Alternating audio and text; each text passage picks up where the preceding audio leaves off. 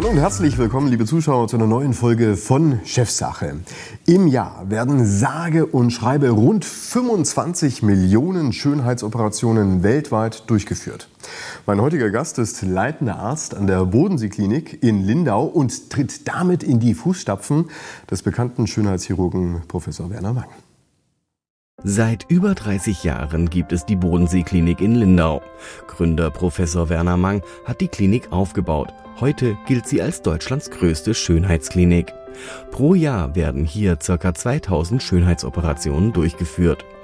Die Bodenseeklinik hat über 35 Mitarbeiter. Das Ärzteteam besteht aus Professor Dr. Med Werner Mang und Dr. Jens Altmann, der in die Fußstapfen des heute 71-Jährigen tritt. Ja, und zu Gast im Chefsache-Studio begrüße ich ganz herzlich den leitenden Arzt der Bodenseeklinik Lindau. Herzlich willkommen, Dr. Jens Altmann. Schön, dass Sie hier sind. Ja, vielen Dank für die Einladung, Herr Benzmann. Ich freue mich, da zu sein. Es gilt ja allgemein als unhöflich, sich über Menschen zu unterhalten, die jetzt nicht in der Runde sind. Wir machen es heute aber trotzdem. Es geht natürlich auch über Professor Werner Mang. Man kennt ihn, und man weiß auch, dass er gewisse Ecken und Kanten hat. Er umgibt sich gerne mit Promis. Wie ist es, mit ihm zusammenzuarbeiten? Ja, also spannend, jeden Tag aufs Neue. Wir arbeiten seit elf Jahren. Diplomatisch ausgedrückt. Ja, kommt noch. Wir arbeiten seit elf Jahren gemeinsam zusammen, sind ein eingespieltes Team. Aber er ist ein strenger Chef. Er hat das aufgebaut. Die Bodenseeklinik ist sein Kind, sein Baby. Und er hat eine ganz klare Struktur, ist streng, ähm, aber nie undiplomatisch im Sinne von nachtragend. Das ist er nicht und er hält sein Wort. Wir arbeiten, wie gesagt, seit elf Jahren zusammen und alle Absprachen, die er mit mir getroffen hat, sind eingehalten worden. Und ich muss natürlich auch sagen, es ist so, dass es ein grandioser Lehrmeister ist. Operieren ist das eine, aber eine Klinik zu führen, zu organisieren, das muss man können. Und da kann ich jeden Tag aufs Neue von ihm lernen. Ich kenne den einen oder anderen Schönheitschirurgen sozusagen aus dem Bekanntenkreis. Selbst noch nicht Hand angelegt bei mir sozusagen. Aber wenn ich mal so zwischen den Zeilen horche, dann ist das schon irgendwie so ein Haifischbecken. Kann das sein, dass der eine Schönheitschirurg dem anderen nichts gönnt und dann Bodenseeklinik ist dann gleich ganz schlimm? Ja, also es ist natürlich so, wenn wir das vergleichen, Deutschland und Amerika, ist Amerika da einfach ein bisschen entspannter. Wir sind viel auf Kongressreise und Vorträgen unterwegs, Professor Mang und ich. Und ähm, da ist es in Amerika so, dass doch der Schulterschlag da ist und man sagt, toll, dass du getan hast und toll, was du leistest. In Deutschland wird es so ein bisschen kritischer gesehen, ist vielleicht auch ein bisschen Kultur hier in Deutschland.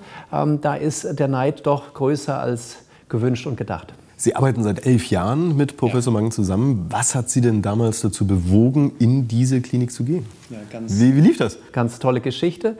Ich war Oberarzt im großen Krankenhaus in Köln, äh, fuhr gerade von meiner Visite sonntags und auf einmal klingelte mein Handy. Unbekannte Nummer, kannte ich nicht, ging ran. Werner Mang.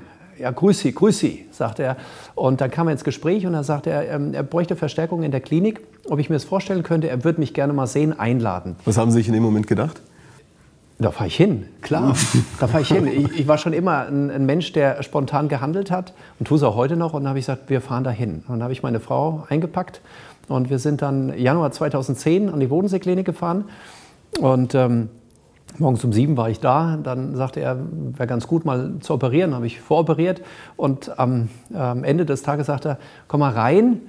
Ähm, dann hat er mir einen Vertrag hingelegt auf den Tisch und hat gesagt, bitte unterschreiben und zurückschicken. So lief der erste Tag. Und dann gab es noch ein, zwei Telefonate. Und seitdem bin ich an der Bodenseeklinik. Haben Sie jemals die, die Entscheidung irgendwo äh, bereut? Nein, nie. Was macht denn die Klinik, sag ich mal, anders als jetzt andere Kliniken, wo man vielleicht auch arbeiten könnte? Oder Sie könnten sich ja ohne weiteres auch selbstständig machen. Ja, absolut. Ja, ist nicht mein Ziel. Also ich trete die Nachfolge an, das ist bekannt und ist auch gut so. Ähm, die Bodenseeklinik hat ein ganz klares Konzept. Das ist seine Mangschule. Und das hat er vorgelebt. So hat er die Bodenseeklinik aufgebaut. Es ist ein ganz klares Konstrukt, eine ganz klare Struktur. Wir wissen heute, wo sind wir in einem Jahr. Unser Kalendermonat ist klar durchorganisiert. Wann wird operiert? Wann sind unsere Sprechstunden? Also es ist ein ganz verlässliches Konstrukt, in dem wir jeden Tag arbeiten, von früh 7 Uhr bis abends 6 Uhr. Es ist also nicht so, dass wir um 3 Uhr auf dem Tennisplatz sind. Das nicht, sondern wir arbeiten hart und haben aber eine klare Einbindung, was machen wir wann zu welcher Zeit. Und das zeichnet die Bodenseeklinik auf der organisatorischen Seite ein. Das wird natürlich von ihm vorgelebt, weitergegeben an das Team. Wir setzen das um. Und andererseits haben wir natürlich auch im Umgang mit unseren Patienten einen ganz klaren Unterschied. Bei uns ist die Nachbehandlung mithin genauso wichtig wie die Operation an sich selbst. Wir führen ungern Operationen ambulant durch oder schicken den Patienten am nächsten Morgen nach Hause, sondern wir betreuen ihn weiter. Patienten verbleiben bei uns teilweise bis zum Fadenzug, sodass wir wirklich wissen, wir können ihn in die Gesellschaft entlassen, alle Fragen geklärt. Für ihn ist auch der nächste Kontrolltermin fest vereinbart. Das zeichnet die Bodenseeklinik aus. Sie haben es gerade gesagt im Nebensatz, Sie werden die Nachfolge antreten. Haben Sie denn auch schon ein Datum? Professor Werner Mang wird in diesem Jahr, wenn ich mich nicht ganz irre, 72 Jahre alt. Wenn ich ihn treffe, vermittelt er mir immer ähm, irgendwie das Gefühl, dass er operiert, bis ihm bis, bis halt nicht mehr geht irgendwie. Das also kann, wir haben uns, noch, ja, das kann auch Jahrzehnte dauern, Herr Dr. Altmann. Ja, wir haben unsere Absprachen. Das ist gut. Und ähm, allerdings ist es auch, glaube ich, wichtig für ihn, ähm, so lange arbeiten zu können und zu wollen, wie die Gesundheit hergibt. Das ist äh, einfach sein Leben. Da gehört man dahin. Und äh, das sei ihm alles zugestanden und wir freuen uns, wenn er lange gesund bleibt. Gesundheit ist heute einfach für uns alle wichtig. Wir lernen das in Corona-Zeiten. Also wir genießen den Tag und die Zeit. Und wenn er irgendwann sagt, so, und klopft mir wahrscheinlich auf die Schulter, jetzt mach du mal, dann freue ich mich auch. Er hat ja ein Markenzeichen, die, die sogenannte Mangnase. Ja. Wie sieht es bei Ihnen aus? Haben Sie, haben Sie auch ein Markenzeichen? Was für sich den, den, den Dr. Altmann-Busen zum Beispiel? Also der ist namentlich noch nicht fixiert, aber ich habe natürlich Spezialitäten und eine Spezialität ist die Brustchirurgie. Tatsächlich. Ja. Ähm, sei es die Vergrößerung oder die Verkleinerung, die Fehlbildungschirurgie an der Brust. Andererseits orientiert man sich auch im Verlauf der Entwicklung in der plastischen Chirurgie, auch in der Bodenseeklinik weiter. Das heißt, aktuell ist viel Gesichtschirurgie, Gesichtsrekonstruktionsoperation angesagt, sodass es nie langweilig wird in dieser Chirurgie. Lassen Sie uns mal in diesen, in diesen Markt hineinschauen. Also 25 Millionen Schönheitsoperationen im Jahr, das ist ja irre. Bei Ihnen sind es im Jahr so rund 2000, äh, also ein Zehntausendstel. Daraus kann man ja schon mal ableiten, dass es da draußen recht viele Schönheitschirurgen geben muss. Ein attraktiver Markt wahrscheinlich, oder? Absolut.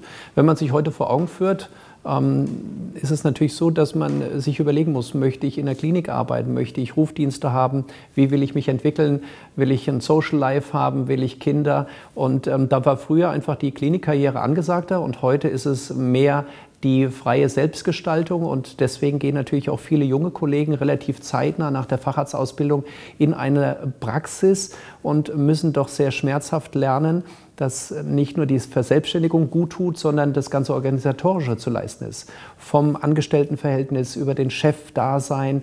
Ähm, das ist nicht so einfach, wie man sich das vorstellt.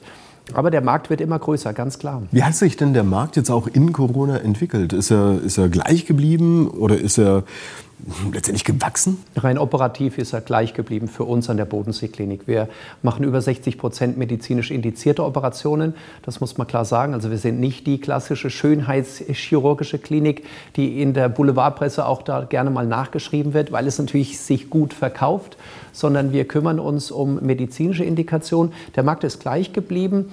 Sicherlich ist es im Bereich der nicht-invasiven Behandlung, wie zum Beispiel der Fillersubstanzen, Botox, Hyaluronsäure. Was halt reingespritzt was wird. Was halt reingespritzt wird. Ja, ähm, da hat es sicherlich mehr Interesse gegeben, weil wir mehr Zoom-Konferenzen machen in Corona-Zeiten und uns öfters im Monitor sehen und dann kommt die Anfrage, ich möchte mich mal beraten lassen. Ja. Lassen Sie uns noch mal kurz auf das Thema Schönheitsoperationen gehen, welche man machen muss und welche man eben nicht machen muss. Ich sage es jetzt mal ähm, ganz banal sozusagen, also sprich medizinisch indiziert. Sie sagen, 60 Prozent der Operationen, die Sie an der Bodenseeklinik durchführen, sind medizinisch indiziert. Was genau heißt das? Was für ein Problem hat der Patient? Also das sind klassische Probleme. Das fängt im kleinen Kindesalter an, Beginn, Grenze, Ohren zum Beispiel. abstehende Ohren. Ne? Äh, junger Bursche, der an sich äh, clever ist und auf dem Sprung in die erste Grundschulklasse steht und aber gehänselt wird. Und Kinder sind ja manchmal da sehr rabiat. Mhm ähm, dann die Eltern vorstellig werden und sagen, was können wir denn tun, wie kriegen wir das in den Griff? Oder junge Mädchen in der Pubertät ähm, eine Riesenbrust entwickelt haben, die sie einfach beim Sport hindert, ähm, die auch im sozialen Umgang mit Freundinnen oder mit dem ersten Freund einfach hinderlich sind. Man zieht sich zurück, alles das lernen wir kennen, oder?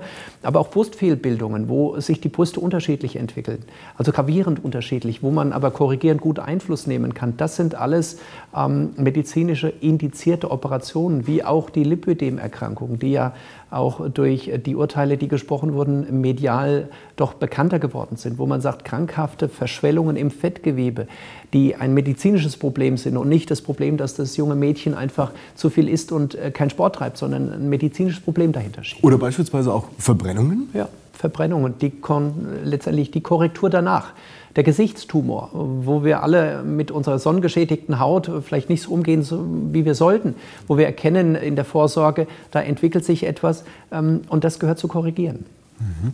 Nun ähm, ist es ja so, wenn ich eine, ein solches Problem habe, sagen wir mal, dann ähm, muss ich ja jetzt irgendwo einen Schönheitschirurgen ausfindig machen, dem ich ja im besten Fall vertrauen kann und der, sag ich mal, sein Handwerk versteht.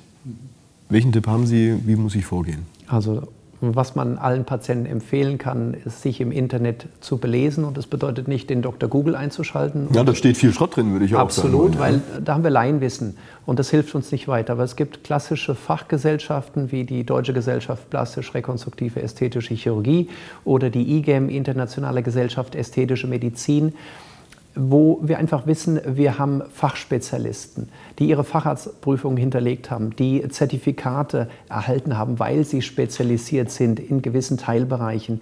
Und da kann man sich informieren und da sollte man sich auch informieren.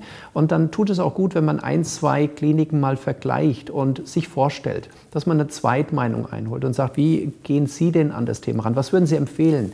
Ähm, wie werden die Wünsche berücksichtigt? Und so sollte eine Arztsuche stattfinden. Ja, ich sag mal so, das Brutalste ist ja, wenn ich ja jetzt eine Klinik gefunden habe und, ähm, sag ich mal, gewisse Zertifikate vielleicht auch herauslesen kann, wenn ich am Ende dann auf den Preis schaue. Hier gibt ja. es gewaltige Unterschiede im Markt. Welche ganz genau und welche Tipps Sie für unsere Zuschauer haben, darüber möchten wir gleich unter anderem sprechen, liebe Zuschauer. Bleiben Sie dran. Und damit herzlich willkommen zurück, liebe Zuschauer bei Chefsache. Bei mir sitzt Dr. Jens Altmann. Er ist leitender Arzt an der Bodenseeklinik in Lindau. Wir unterhalten uns über das Thema Schönheitsoperationen, ein riesiger Markt, bei dem auch viel Schindluder getrieben wird. Ich habe es äh, kurz vor der Werbung gesagt. Naja, also wenn du auf der Suche nach einem Schönheitsoperateur bist, dann kannst du vielleicht den richtigen finden, aber irgendwann wirst du wahrscheinlich auf den Preis gucken und feststellen, da gibt es eine unfassbare Varianz. Mhm. Beispiel Brustoperation, 7.000, 8.000 Euro versus 2000 Euro im europäischen Nachbarland. Was läuft da schief? Das kann ja nicht nur am Gehaltsniveau sozusagen liegen. Also natürlich liegt es zum Teil am Gehaltsniveau, aber ganz klar muss man vor Billig-OPs warnen. Das ist ein ganz klares Thema. Ähm, fängt bei der Hygiene an. Die Hygieneauflagen, die wir heutzutage erfüllen müssen und die wir auch erfüllen wollen und täglich auch machen, ähm, sind natürlich äh, bei uns hier in Deutschland in einer anderen Hausnummer, als sie möglicherweise im Ausland sind. Und das Zweite geht über die Betreuung des Patienten. Habe ich den Arzt, der mich beraten hat, operiert er mich auch? Ähm, was ist mit der Narkose? Jeder möchte einschlafen und unproblematisch automatisch wieder aufwachen? Was werden für Medikamente verwendet? Ähm, wie wird mit Allergien umgegangen? Und was sind das zum Beispiel für Brustimplantate oder Kanülen, die bei Fettabsaugung verwandt werden? Wie ist die Nachbetreuung? Wann gehe ich zurück? Wann muss ich wieder hinfliegen? Alles das ist nicht so einfach. Deswegen warnen wir ganz klar vor Billigoperationen. Man äh, hört es ja ähm, im Volksmund, wer billig kauft, kauft zweimal. Ich sag mal, wenn das ein Auto ist, dann tja, ist es halt so. Aber bei der eigenen Gesundheit kann ich mir vorstellen, dass Sie da zum Teil brutale Sachen auch zu sehen bekommen. Machen Sie mal ein Beispiel. Ja, also sicherlich haben wir Kollegen im Ausland, die wir kennen und schätzen, die eine gute fachliche Qualifikation haben. Aber wir erleben auch den Fall, dass ähm, eine junge Frau ins Ausland fährt, sich operieren lässt und ähm, am nächsten Morgen nach Hause geschickt wird, im Flieger landet und merkt, sie bekommt Fieber. Und es hat eine massive Wundheilungsstörung gegeben mit Infektsituationen und es bedarf einer letztendlich Notfalloperation, um der Gesundheit einen Schutz zu geben. Alles das erleben wir und damit müssen wir umgehen. Dass es natürlich für den Patienten nicht gut ist. Ähm, einerseits vom finanziellen wollen wir gar nicht reden, aber es geht um die Gesundheit. Und da macht Sparen am richtigen Sinn äh, kommt es gut, aber im, im, falschen Bereich ist es sicher nicht gut. Was ich ja überhaupt nicht verstehe, sind diese abartigen Schönheitsoperationen. Also wenn du jetzt äh, solche Schlauchbootlippen hast oder äh, Katzenaugen und völlig entstellt aussiehst, was läuft denn da ganz genau im Hirn falsch? Ja, das ist nicht ganz so einfach zu sagen, aber prinzipiell ein, ein Teil des Abbildes ist sicherlich auch unsere Gesellschaft. Wenn wir heute sehen, wir können auf Instagram das perfekte Bild einstellen mit Filtern, glatt gebügelten Falten, genau aus einem perfekten Winkel heraus fotografiert und legen dann noch einen Filter mit vollen Lippen über das Bild, dann äh, zeigt es ja uns auf, wo geht unsere Gesellschaft hin. Und da sind gewisse Auswüchse nicht gesund. Das heißt, diesem Eifer nachzugehen, dem Influencer nachzugehen, das ist nicht optimal und das sollte auch in diese Richtung nicht gehen. Das ähm, muss man bremsen. Das versuchen wir in dem Sinne, dass wir sagen, ähm, das geht nicht. Das ist auch nicht sinnvoll. Das, das heißt, wenn ich jetzt zu Ihnen hinkomme und sage, mach halt irgendwas, was halt absolut keinen Sinn macht oder ja. im schlimmsten Fall auch noch schlecht aussieht, würden Sie sagen, ja. da ist die Tür. Machen wir nicht. Aber dann gehe ich in eine andere Tür wieder rein. Pech. Ja. Da können wir nicht mehr helfen.